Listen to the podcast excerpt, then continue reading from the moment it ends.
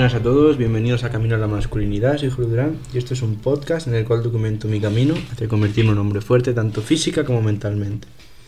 Episodio de hoy, bueno, os traigo Jordan Peterson, seguimos con el fragmento, ya queda muy poco de la regla 4 del libro 2 que estamos leyendo. Eh, y nada, el último fragmento es bastante largo, así que lo voy a dividir en dos, hoy haré uno y otro día haré otro. Y nada, como veo que de los podcasts que estoy subiendo, los episodios que estoy subiendo, estos son los que están teniendo así como más interacción, sobre todo en YouTube, pues voy a seguir con ello, ¿de acuerdo? Se titula Coge el exceso de peso. ¿De acuerdo? Voy a leer la parte que toca hoy y la comento. Dice así. Existe una forma correcta de comportarse, una ética y estás destinado a lidiar con ella. Es imposible no calcular tu existencia a lo largo del tiempo así como la de todos los demás, y es inevitable responder ante ti mismo de tu conducta y tus faltas. Aquello que funcione para múltiples plazas de tiempo y múltiples lugares, para múltiples personas, incluido tú mismo, ese es el objetivo. Constituye una ética emergente y difícil de formular de manera explícita, pero de una existencia con unas consecuencias ineludibles, además de formar parte inapelable del juego del ser. Los grandes jugadores son atractivos. Quienes son atractivos atraen a individuos con los que aparearse. Cuanto mejor encajemos en el patrón, el patrón emergente, más posibilidades tendremos de sobrevivir y proteger a nuestras familias. El terreno de juego selecciona a los jugadores según su conducta ética. Por tanto, nuestra biología nos prepara para responder positivamente e imitar al gran jugador, y a reprobar, incluso con violencia, al que engaña, hace trampas y miente. Y es tu conciencia, tu instinto para la virtud moral, la que denuncia la desviación del cambio. Cuando tu hijo pone la zancadilla a propósito a un rival durante un partido de fútbol o no le pasa el balón a un compañero libre con grandes posibilidades de anotar, frunces el ceño. Sientes vergüenza, como es natural, porque estás presentando presenciando la traición de un ser amado a otro ser amado. Entiéndase la traición a sí mismo de tu hijo. Algo parecido ocurre cuando infringes tu propio sentido del decoro. Es el mismo instinto y más vale preocuparse de él. Si no sigues el camino correcto, te precipitarás por un acantilado y vivirás un suplicio. En definitiva, es imposible que las partes más profundas de ti mismo vayan a tragar con eso sin protestar. Tu lógica podría decir, aquí no hay ningún acantilado, no veo ninguno por aquí cerca y un acantilado a 10 años de distancia queda muy lejos. Pero la parte más profunda de tu psique refutará siempre. No hay que pensar en esos términos, no es procedente. Algo que ocurrirá dentro de 10 años también es real, a pesar de la distancia con el correspondiente e inevitable margen de error en la predicción.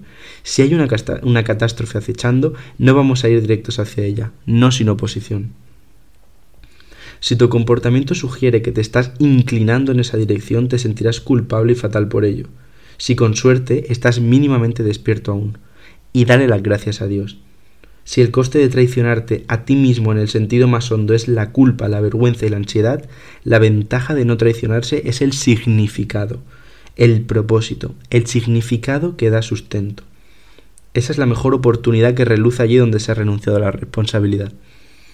Si escuchas a tu conciencia, empezarás a considerar que algunas de las cosas que haces están mal, más concretamente, si tu conciencia te alerta de que, podrás, de que podrías estar cometiendo una fechoría y te sientas a hablar sin tapujos con ella, empezarás a formarte una idea clara de lo que está mal y por ende de lo que está bien.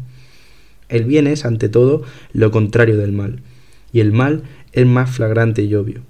Así pues, se puede desarrollar y pulir el significado de lo que está bien analizando con atención lo que está mal. Haces algo y te traicionas a ti mismo, por lo que te sientes mal. No sabes muy bien por qué. Intenta no pensar en ello, porque a corto plazo duele menos y es más fácil no pensar en ello. Pones todo tu empeño en ignorarlo, pero solo consigues agrandar la sensación de que te ha traicionado y te divides más contra ti mismo. Es decir, que tal vez reflexionas y afrontas tu incomodidad. Percibes tu desunión y el caos consiguiente. Te preguntas y rezas por saber qué hiciste mal, hasta que llega la respuesta, que no es la que querías escuchar. Así pues, una parte de ti debe morir para que pueda cambiar. Y la parte que debe morir lucha por existir, expone sus razones y se defiende. Y lo hará con todas las tretas posibles. Utilizará las mentiras más burdas, los recuerdos más amargos y rencorosos del pasado y las actitudes más perdidamente cínicas sobre el futuro, y en fin sobre el propio valor de la vida. Pero tú perseveras, haces distinciones y juicios de valor y decides exactamente por qué lo que hiciste estuvo mal. Así empiezas a entender, por contraste, qué habría sido lo correcto. Entonces optas por empezar a actuar como dicta tu conciencia. Decides que es una socia, pese a parecer un rival. Pones en práctica todo lo que has descubierto que estaba bien y empiezas la escalada. Comienzas a vigilar con más y más atención tus pasos para asegurarte de que haces lo correcto. Te escuchas al hablar, te observas actuar, intentas no apartarte del estrecho camino. Ese se convierte en tu objetivo. Empieza a gestarse una idea. Voy a vivir mi vida como es debido, intentaré hacer el bien, voy a aspirar a lo mejor que pueda. Ya has reclutado a todas las partes de ti que cuidan de tu versión futura. Todas remáis en la misma dirección. Ya no sois una casa escindida en su contra. Te sostienes sólidamente sobre una base firme. Ya no es tan fácil disuadirte o desalentarte. Tu resolución es más fuerte que tu nihilismo y desánimo. La pugna que has librado contra tu propia tendencia a dudar y disimular te protege de las críticas injustificadas y cínicas de los demás.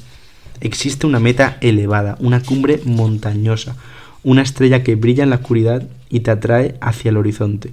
Su mera existencia te infunde esperanza, y ese es el propósito sin el cual no puedes vivir.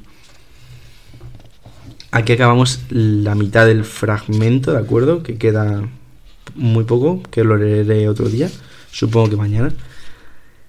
Y deciros que si escogí esta regla es porque creo que es lo que, la que mejor representa este podcast. O sea, todo lo que dice, al fin y al cabo, mm, en esta regla viene a, a hablar de la misma idea, que es la siguiente. Necesitas algo grande a lo que apuntar, algo, un objetivo claro. ¿De acuerdo? Y aquí me gusta mucho mm, cómo lo enfoca. ¿En qué sentido?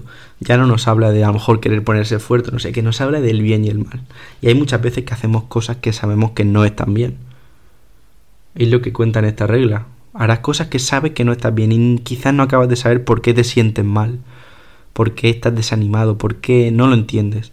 Y de repente te das cuenta. Entonces, analizando lo malo, ves lo bueno. ¿De acuerdo? Y puede ser el bien para las demás personas o, o el bien para ti mismo, para tu cuerpo nunca me... O sea, dime la verdad. ¿De acuerdo? Yo te voy a decir la mía. ¿No te ha pasado muchas veces que comes algo que sabes que no es nada sano y que no tenías que haberte comido? Y cuando terminas dices, joder, ¿por qué me he comido esto?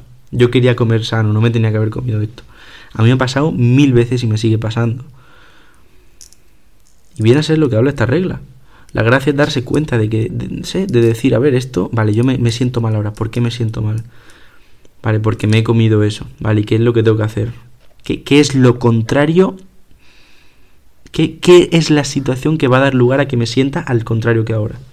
Comer sano. Comer sano. Y cuando empiezas a decidir que prefieres las cosas buenas para ti, alcanzas ese significado y ese propósito sin el cual no vas a querer vivir. No es que no vayas a poder, es que no vas a querer vivir de otra manera porque es la, la manera en la que te sientes bien. Por lo tanto, cuando habla de que hay una frase que lo dice en concreto y, me gusta mucho, justo cuando lo he leído, he dicho, dice así, cuando ya, a ver, cuando ya tienes, bueno, dice lo de que ya has reclutado todas las partes de ti que cuidan de tu versión futura. Es decir, ya te has decidido a sacrificar el hoy por el mañana, te has decidido a que lo que hagas hoy quieres que tenga una buena repercusión en el mañana, ya sea en una semana, en un mes o en diez años acto seguido, tras una frase, dice lo siguiente, ya no es tan fácil disuadirte o desalentarte. Tu resolución es más fuerte que tu nihilismo y desánimo. El nihilismo viene a ser básicamente la sensación esta que muchas veces hemos tenido en nuestra vida de nada tiene sentido, ¿por qué voy a esforzarme si nada vale la pena? Es el básicamente el nada vale la pena, ¿para qué voy a hacer algo? Mejor me quedo todo el día en la cama echado. Y una vez tienes conoces, vives lo que es el hecho de cuidarte de ti mismo, o sea, cuidar de tu versión futura, que es la, manera en la que lo dice Jordan Peterson, una vez que te das cuenta de la, del poder que tiene eso, ya no quieres volver atrás.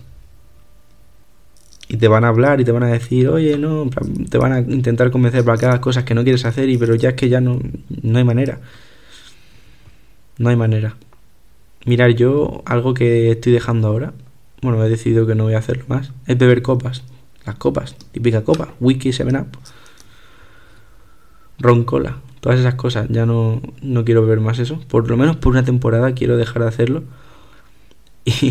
Y, y, entonces pues tengo ahora una fiesta dentro de poco bastante grande de la universidad y, y tenemos cada uno con sus misiones. Y las he ofrecido para vender porque no las quiero. Y me dicen, ah, pero ¿cómo no vas a beber? No vas a beber nada, ¿no? Y yo sé que realmente me apetecería, o sea, y lo haría en otro momento, pero ahora no quiero. Entonces, alguno puede decir que soy un aburrido, me da igual. Yo tengo claro que prefiero estar bien y sé que si bebo copas me encuentro mal luego, así que nada va a hacer que yo decida ahora hacerlo, en plan nadie me va a convencer. Y eso es lo que habla Jordan Peterson, yo creo. Desde mi punto de vista. O sea, tú convencerte de algo que sabes que es lo que quieres, no tiene que ser alcohol, o sea, cualquier cosa y que nadie te pueda cambiar eso. ¿De acuerdo? Que sea tan una idea tan fuerte que nadie pueda venir y convencerte. ¿De acuerdo? Así que nada, este ha sido el episodio de hoy. Espero que os haya gustado y que tengáis un día de putísima madre, ¿de acuerdo? Así que nada, hasta luego.